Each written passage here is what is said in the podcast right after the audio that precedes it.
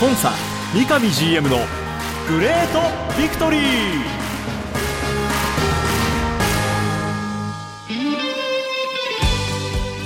北海道とともに世界へ。スポーツによる地域活性を目指す北海道コンサドーレ札幌。この番組では北海道コンサドーレ札幌の三上弘勝 GM がラジオを通じてサポーターの皆さんや地域の皆さんの質問にお答えしていきます。今サポーターに伝えたいこと話したいこと呼びかけたいこと。三上 GM が本音で語り尽くすコンサ三上 GM のグレートビクトリー。今回はどんなお話が聞けるんでしょうか。幸せを作るお菓子石屋製菓の提供でお送りします。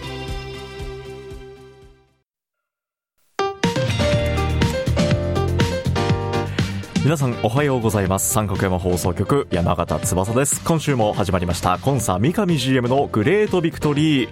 今日は三角山放送局のスタジオから三上弘和 GM とお送りしていきます。おはようございます。おはようございます。よろしくお願いいたします。よろしくお願いいたします。三上さんが札幌にいる。はい。本当は沖縄入りすでにしている予定だったんですけど、はい。あの本当ここ数日の寒波とかいろんな移動のそのことを考えた時に思い切ってこう飛ばしてですね、はい。やるべき仕事を片付けてこの寒波がある程度落ち着いてからということで明日沖縄入りということで考えてますので、まあ、まだ寒さ続いてますけども、はい。皆さんも本当お体移動等々気をつけていただければなって思います。ということで今でも全国的に記録的なもう大寒波に見舞われてね、はい今日ようやく北海道札幌は、まあ、晴れとなってますけど、はい。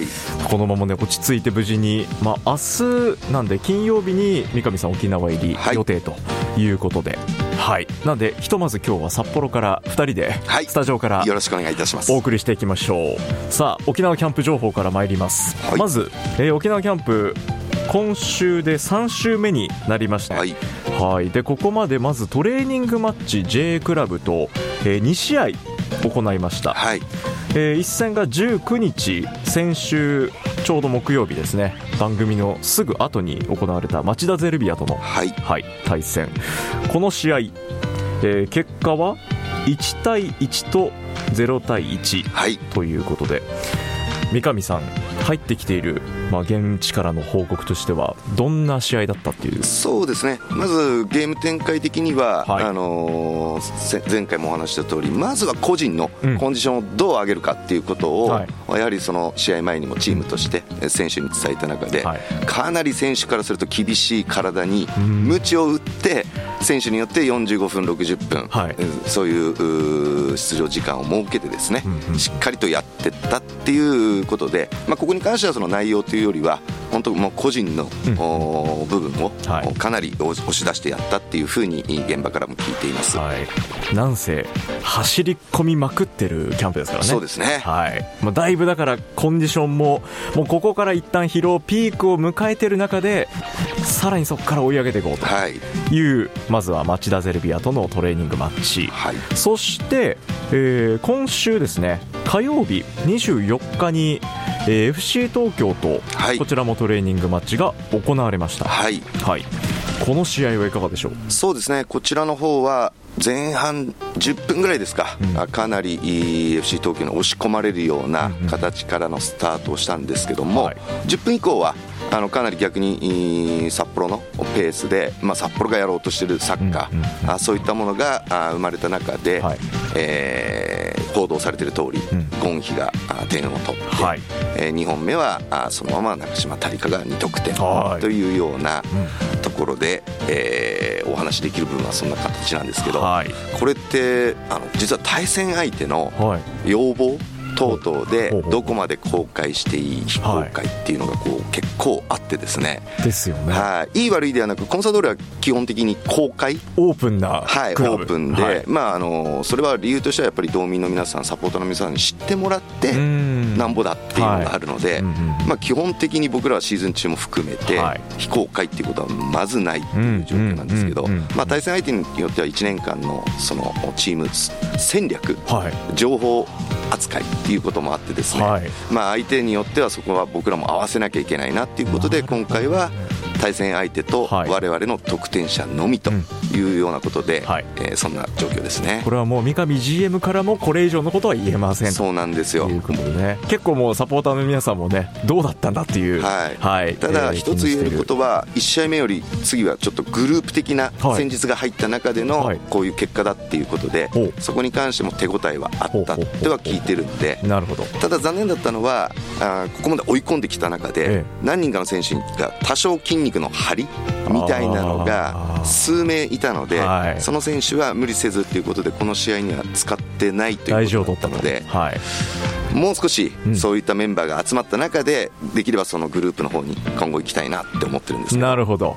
というね、まあ、まだ沖縄キャンプ、この後、えー来週1週間残ってますんでね、でこの間に先週もちらっとお話ありましたけどトレーニングマッチがまだ予定されていると、はい。はい、いうことで今決まっているところとしては具体的に発表できますか？そうですね。あのうちのホームページでも出させてもらってますけども、はい。まず今週末のとこでは長崎さんと、はい。こちらは公開予定ではい。今のところ両チームで進んでますのはい、で、28日土曜日ですね。はい、そこで、えーもう1試合やらさせてもらって、はい。えー31日にこれはちょっと非公開で相手のリクエストもあってですね、はい。今あーちょっとチーム名すらも言えないんですけども、うんうんうん。31日にもう1試合。J クラブと、はい。はい、で、えー最後キャンプ上がりの締めとしてはい。2月の4日に、えーここは名古屋さんと、はい。お最後おトレーニングマッチをやって一度沖縄キャンプは一旦終わるとはいいうようなスケジュールでやってますけど今言った通りもう3日にペンペースでそうトレーニングゲームトレーニングゲームはいみたいな形なので、すね。ここからチームとしてはうん。このキャンプの仕上げうん。等々に入っていきたいなっていうふうに思ってます。まあね、今回、ここまでかなりね疲労ピークに達してちょっと体にも、ね、こう支障が出てきているっていうはい。選手が戻ってきて、またこのトレーニングマッチでね、えー戦うことができるのかというところ一つ注目です。はい。さあここまで3週目が間もなく終了する沖縄キャンプですけども現場からはここまでのチーム状態というのはどんな感じで報告来てますか？非常にあの明るいポジティブな、はい。あイメージをお現場あスタッフう2社含めてですね、まあ、持ってるっていうことで、はい。あの非常に僕としてもお明日合流しますけども、はい。楽しみに、えーしてるというぐらい、えーポジティブな、話が聞こえてきてます。はい。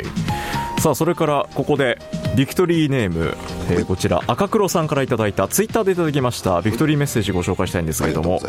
これはもうねこの今日番組を聞いてくださっている全サポーターが気になっていることです。三上さん。はい。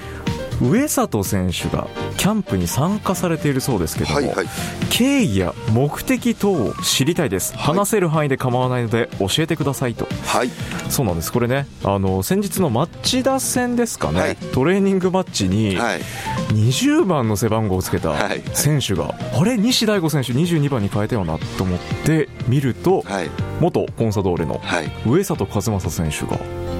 沖縄キャンプに入っている、はいはい。これは一体どういった経緯だったんですか？そうですね。まず実はあの年末う彼がその所属していた琉球の方と、はい。うんまあ、契約が更新が終わるとえいうところで、まあ、相談がまずあって、はい。今後自分の方進む方向を大きく2つ考えている。でもその1つは現役にこだわりたいんだっていうことを彼言ってまして、はい。まあ、今山形さんが言ってもらったようにあ彼背番号20とかって愛着持ってるじゃないですか、はい。で実は今シーズンもう1年現役やるとプロ生活20周年なんですよ。なるほど、はいで本人がその20という数字にやっぱこだわっていて、はいはい。うん、一つはそのサッカー界にまた残りながら選手ではない方向っていう話も実はあるんですけども、ええそのこだわりにはい。最後までちょっとかけたいんだっていうまず話を聞いてました、はい。で今回沖縄キャンプに行ってから、うん。あのまあ挨拶とかにね、はい。えー来てくれたりする中で、えーやはり20年目の選手シーズンを送りたいっていうところで一人でトレーニングやってるんだけども、ええ。なかなかこのトレーニング環境って整わないはいっていう話があり札幌で一緒にトレーニングなんかできませんかねっていうのをうちの今所属している選手にも相談をしていて。上里選手からコンソドールの選手。に、はい、でうちの選手から上里の方がこんなことも言ってましたよっていう話を僕らが聞いてですね、えで先ほどあのトレーニングゲームのところで FC 東京戦のところでえ走り込みがすごいがゆえに何人かの選手がちょっと無理させずに試合させなかったっていう、ね、はい。はい、あの話をさせてもらったんですけど町田戦の時にもそんな状況も多少あって、えー、上里と話してですね、はい、要するにトレインゲーム僕らやろうと思っても、はい、選手も僕らもいなかったっていうこともあって、はあ、えー、40分ぐらいトレーニングゲームできるコンディションがすでに整ってるんであれば我々としてもトレーニングゲーマゲームをやる上でも上里の力を借りて、はいはいはい、で上里からすると20年目のシーズンに向けてやれる準備をできるっていう、まあ、お互いウィンウィンの関係だったので、はい、じゃあやってみようっていうことで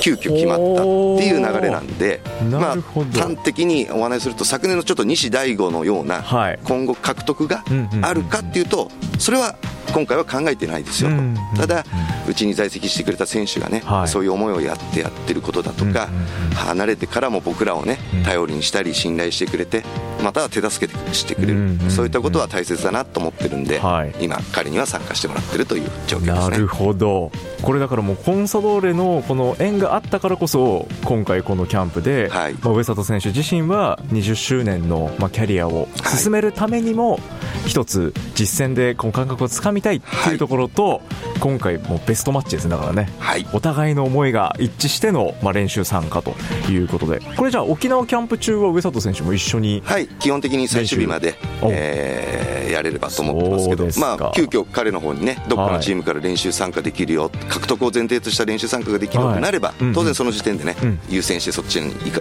ってもらえればと思ってますけど。はい。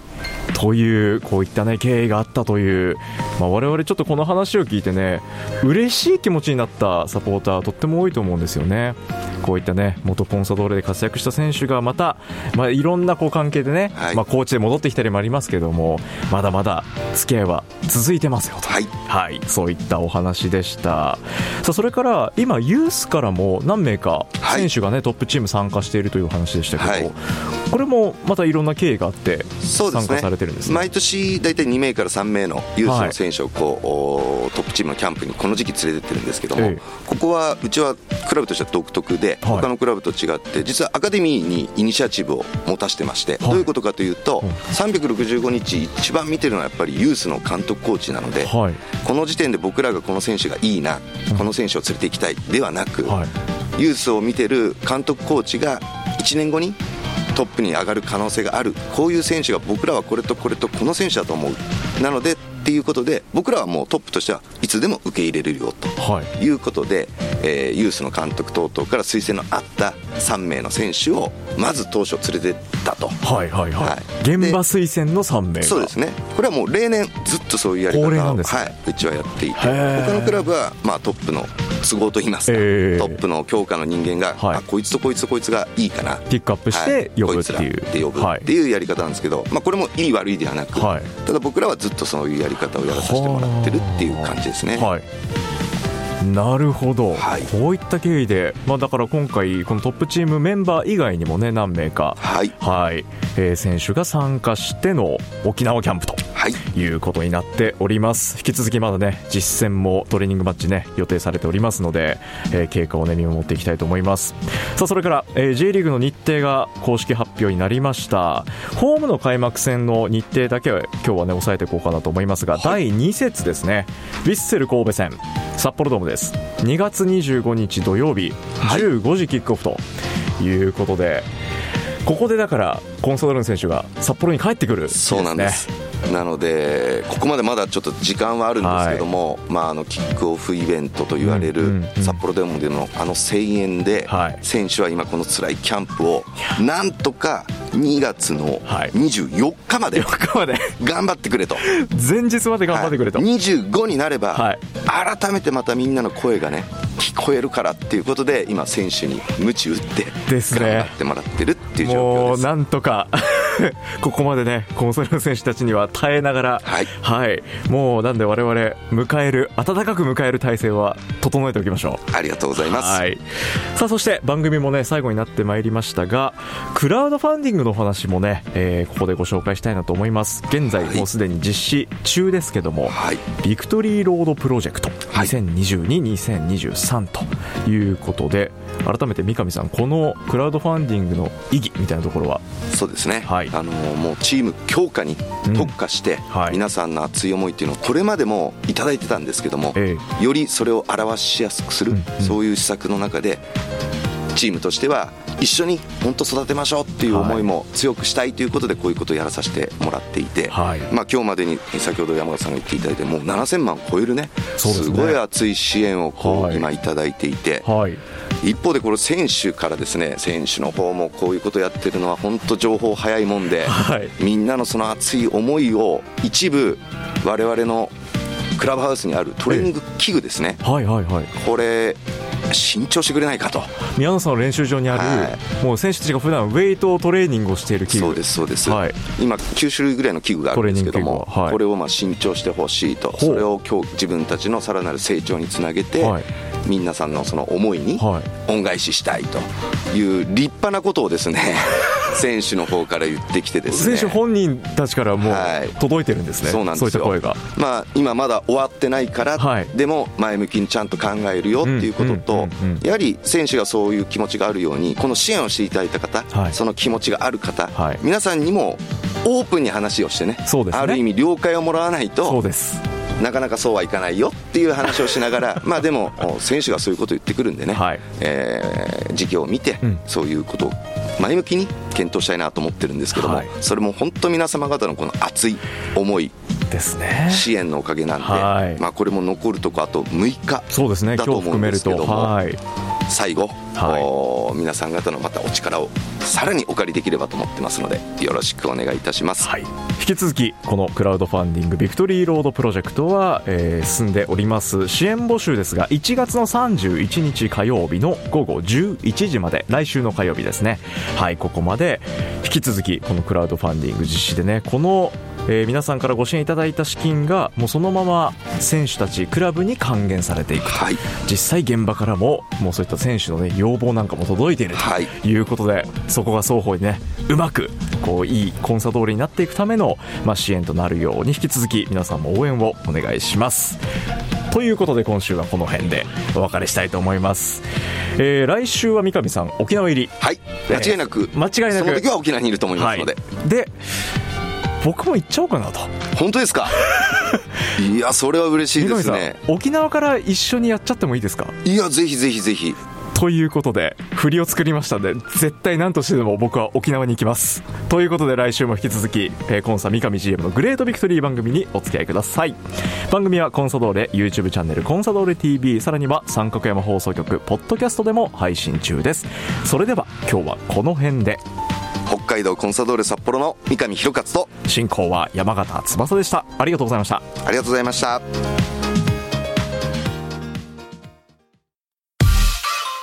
ショコラとイチゴ。幸せな出会い。いちご風味のフィリングにココアパイを重ねブラックチョコレートでコーティング。ほろ苦くて甘酸っぱい。この冬だけの美味しさです。We love 三冬ショコラとイチゴ番組では三上 GM 宛ての質問を募集しています。メールアドレスはリクエストアットマーク三角山 .co.jp ツイッターはハッシュタグコンサ GV までどうぞ。詳しくは三角山放送局のホームページツイッターでもご案内しています。コンサ三上 GM のグレートビクトリー。次回もどうぞお楽しみに。幸せを作るお菓子石屋製菓の提供でお送りしました。